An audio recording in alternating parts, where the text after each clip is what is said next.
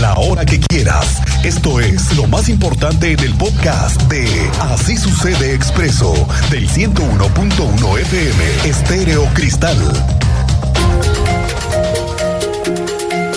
Oiga, ya ve la ola de violencia que se ha vivido recientemente en Celaya, aquí muy cerca, una verdadera tragedia lo que ocurrió esta semana con el asesinato del hijo del alcalde de Celaya. Las cosas no están bien allá y es una realidad que se requiere blindar al estado de Querétaro. Quien abundó en ello ha sido el alcalde de Corregidora, Roberto Sosa, que está en los límites. Dice que hasta el momento él descarta la infiltración de delincuencia organizada en Corregidora. Esto ante la ola de violencia que se vive en Celaya, el alcalde Sosa confirmó que hay un operativo de seguridad permanente. Recordar que Corregidora siempre, todo el tiempo estamos en, en eminente y en latente situación de que pueda De pasar riesgo. de riesgo.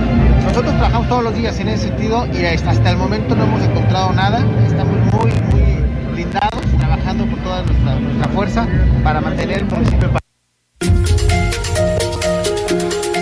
Bueno, estamos muy pendientes de la resolución porque es inédita. Es la primera vez que habrá un juicio para sancionar al presunto responsable de haber envenenado a dos perros, Atos y Tango. Como usted sabe, lo hemos platicado aquí, este hecho ha traído mucha consternación, pero sobre todo es que se está dejando un precedente. Lenny Meléndez es la presidenta de la Asociación Patitas Adoptables. Nos confirmó que esta tarde ya se va a dar la resolución y están incluso convocando a una protesta en los juzgados. Básicamente hoy 19 de agosto es el último día del juicio. Esperemos que también la juez quiera dictar sentencia, que esta sea la pena máxima, que estamos hablando que serían de 18 años de cárcel. Y pues estamos convocando el mayor número de personas a partir de las 4 para que alrededor de las 6 o 7 que esperemos termine el juicio, pues haya mucha presión social, mucha participación social, que es como estos cambios se logran y pues sea una señal, un mensaje para los maltratadores que pues en Querétaro van a cambiar las cosas y ahora pues se va a castigar con cárcel este tipo de delitos.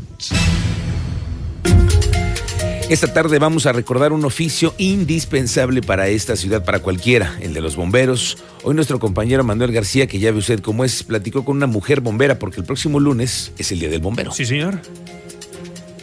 Pero sí, dicen que los bomberos estamos locos. Entonces, porque unos salen corriendo del incendio y nosotros vamos para allá adentro.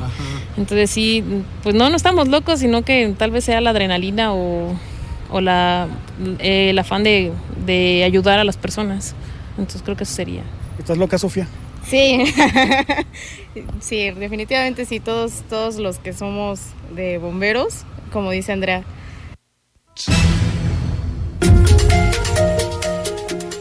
¿Se acuerda usted de aquel proyecto fracasado que intentó hacer hace unos años el exalcalde de Querétaro, Marcos Aguilar? ¿Se acuerda usted que estuvo a nada de que se instalaran parquímetros en esta ciudad? Bueno, pues el proyecto fracasó, pero hubo algunas modificaciones a banquetas para montar las islas y que no se retiraron. La secretaria de Obras Públicas, Oriana López Castillo, indicó que están a la espera de la determinación del juicio para el retiro de la concesión contra la empresa Aquiles Park para remover las bahías instaladas que además se quedaron en las calles del centro histórico y que nos quitan espacios. Esto fue lo que dijo. Y obviamente a la hora que decidamos retirarlas, se trabajará con el INA, con movilidad y con todas las áreas que impliquen este, para poder retirarla. O sea, tendría yo, yo soy ejecutor, o sea, Obras Públicas es ejecutor y prácticamente en cuanto me llegue una instrucción de, de retirarlas, si fuese el caso que, que urgiera, se harán. ¿Y qué están analizados? ¿Así retirarlas o a lo mejor poder usar estos espacios? Por ahora no tengo yo una instrucción para poder retirar o quitar o hacer. O sea, al día de hoy sabemos que es un juicio que se dio y que estuvo en, en la mesa cuando se iban a poner los parquímetros. Se ejecutaron, pero no hay una instrucción oficial en donde me digan que tenga que retirarlas. Siguen los procesos legales, los juicios, los amparos para los aficionados acusados de haber sido protagonistas del evento del 5M en el Estadio Corregidora por parte de la Fiscalía. La presidenta del Tribunal Superior de Justicia reveló nuevos datos acerca de los involucrados. Cuéntanos, Andrea Martínez, ¿cómo te va? Muy buenas tardes. Miguel Ángel, muy buenas tardes y también a toda la audiencia. Pues así es, aún están pendientes de ejecutarse 10 órdenes de aprehensión más contra aficionados de Gallos Blancos que se vieron involucrados en los actos de violencia del pasado 5 de marzo en el Estadio Corregidor. Así lo dio a conocer la magistrada presidenta del Tribunal Superior de Justicia, Mariela Ponce Villa, quien, bueno, pues nos reportaba que justamente un aficionado más fue recién vinculado a proceso por el delito de violencia en espectáculos deportivos, a quien el juez, bueno, pues le dictó prisión preventiva y también le determinó un plazo de investigación complementaria de un mes. Escuchemos esta información que nos compartía la magistrada presidenta del Tribunal Superior de Justicia.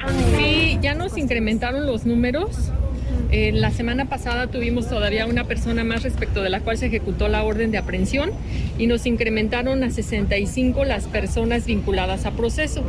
Sí tenemos órdenes de aprehensión todavía vigentes. ¿Más aproximadamente cuántas? Pues eran 11, pero se ejecutó una 10. 10 órdenes de aprehensión. Esta es la del recién vinculado. La que se, exactamente, que se nos incrementó el número. Sostuvo eh, que en total ya suman 65 aficionados de Querétaro, bueno, pues vinculados a proceso por el 5M. De este número, eh, pues 59 ya se encuentran en libertad pues 12 se sometieron a una suspensión condicional y 47 a un procedimiento abreviado. También, bueno, la titular del Poder Judicial dio a conocer que en el caso de los aficionados que aún continúan en prisión preventiva, la Fiscalía General del Estado, bueno, pues está solicitando para ellos también la suspensión condicional o el procedimiento abreviado. Y asimismo, bueno, pues confirmó que en ninguno de los casos donde se tiene el proceso vigente se ha citado todavía a una audiencia intermedia. Esta fue la información, Miguel Ángel. Gracias, Andrea. Estamos pendientes de este asunto y bueno, pues hay que ver al final cuántas eh, de los juicios van a estar en procesos y cuánta gente se quedó en prisión al final de cuentas. Oiga, ayer que le cuento que después de la tarde estaban por cerrar la sucursal de Bernardo Quintana, esta sucursal del Banco Santander. Bueno, resulta que iba a darse un tremendo atraco millonario y se pudo frustrar gracias a la valentía de una escolta que dio la vida para salvar a su jefe de un asalto. Cuéntanos, Teniente Mérida, ¿cómo te va? Muy buenas tardes. Muy buenas tardes, Miguel Ángel. Buenas tardes a nuestro auditorio para platicarles lo que sucedió el día de ayer al cierre de la sucursal bancaria en Arboledas, 4 de la tarde. Dos sujetos a bordo de una motocicleta amagaron al cuentaviente, salió el escolta y se enfrentó a balazos con este par de sujetos. El escolta recibió dos disparos, frustró, evitó el, asalto, terminó lesionado por proyectil disparado por arma de fuego, trasladado a un hospital, fuerte movimiento policial. Lo único que se pudo localizar fue la motocicleta del otro lado del bulevar de Nardo Quintana. Hay que investigar cómo fue posible que se enteraran de que iban a hacer una transacción. Eso es Una cantidad Justamente es eso. Y de ahí pues se dio el fuerte operativo, no se logró la detención, no tenemos datos o hasta ahorita no se ha informado por parte de las autoridades de detención de estos dos sujetos que huyeron a bordo de una moto, la moto fue asegurada. Detalles más adelante y ahorita estamos en el barrio de San Gregorio donde elementos de la policía estatal tienen asegurado un vehículo en color blanco por robo a transeúnte. Se refería a una persona lesionada, pero ya se descartó, ya andan aquí los elementos atendiendo el reporte y se descartó de alguna persona lesionada. Miguel Ángel, estamos en vivo en estos momentos a través de Expreso Querétaro llevando la información en proceso. Ahí te estamos observando en ese momento en la transmisión para quien la quiera seguir ahí en Expreso Querétaro. Gracias, Teniente Mérida. Estamos de regreso más adelante contigo. El alcalde de El Marqués, Enrique Vega Carriles, anunció que ya listan nuevamente la ceremonia del grito de independencia que será el próximo 15 de septiembre. Se contempla que este evento se realice en La Cañada, en donde se conmemorará de manera presencial el 212 aniversario de la independencia de México. Va a haber además espectáculo de fuegos artificiales. Sí, ya será con público el grito, ya hace falta, ya la gente ya está desesperada y ya con ganas de participar. Sí vamos a hacer el grito. Pues nada más alguna, alguna, alguno fuego pirotécnico, algún poco, eh, pero va a ser sencillón.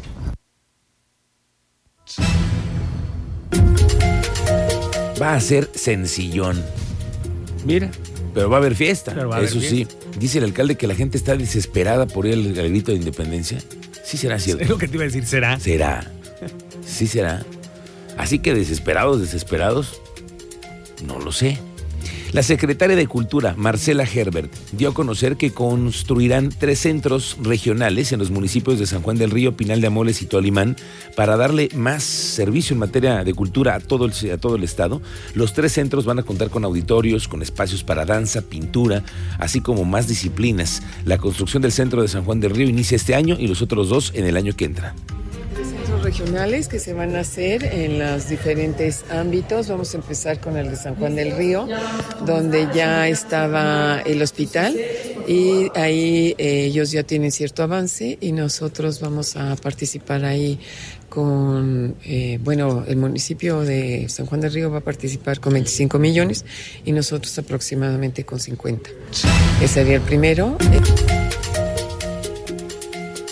A un mes de la fecha, la Coordinación de Protección Civil en el Estado, escuche usted, está invitando a todas las empresas, a las oficinas, a todas, a las particulares, escuelas, para sumarse al Simulacro Nacional 2022, donde van a participar algunas instancias oficiales.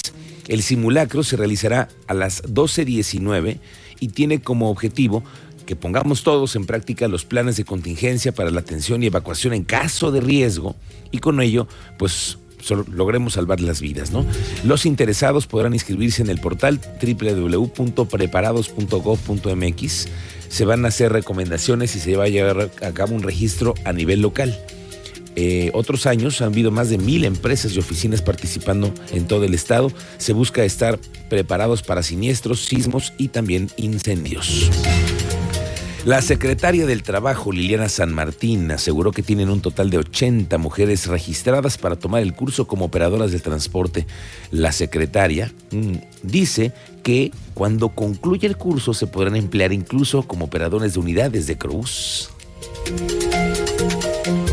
En el caso de mujeres operadoras de transporte, eh, tenemos un registro poco más de 80 eh, mujeres registradas. Estamos esperando llegar al primer bloque de 100 para iniciar nuestros bloques de capacitación. Después de que varios ambientalistas mostraran su preocupación por la tala de árboles que se dio en la zona de la, del kilómetro 166 al 176 de la carretera México-Querétaro, bueno, pues nos hemos dado a la tarea de investigar. Ya se supo que fue Banobras quien se encargó del retiro de los árboles y así lo explicó Erika Rosales, la titular de la Dirección de Ecología del municipio de San Juan del Río. Es una federal, este, es una obra de Banobras precisamente es la ampliación de la autopista. Este, van a empezar a hacer arreglos y entonces se va a empezar a desviar por ahí el carril. Efectivamente, es, un, es una obra que ya cuenta con, con las excepciones de federales, que es de Semarna. Se está haciendo por parte de Banobras. Obviamente Banobras genera sus, este, sus respectivos concursos y pues se lo hace un constructor. Y la reparación que se da como compensación ambiental se da en base a la norma estatal ambiental, que son alrededor de cinco mil y tantos ejemplares, los cuales van a ser nativos en su mayor parte en un menor porcentaje de ornato. Los de ornato se dan para paisajes urbano.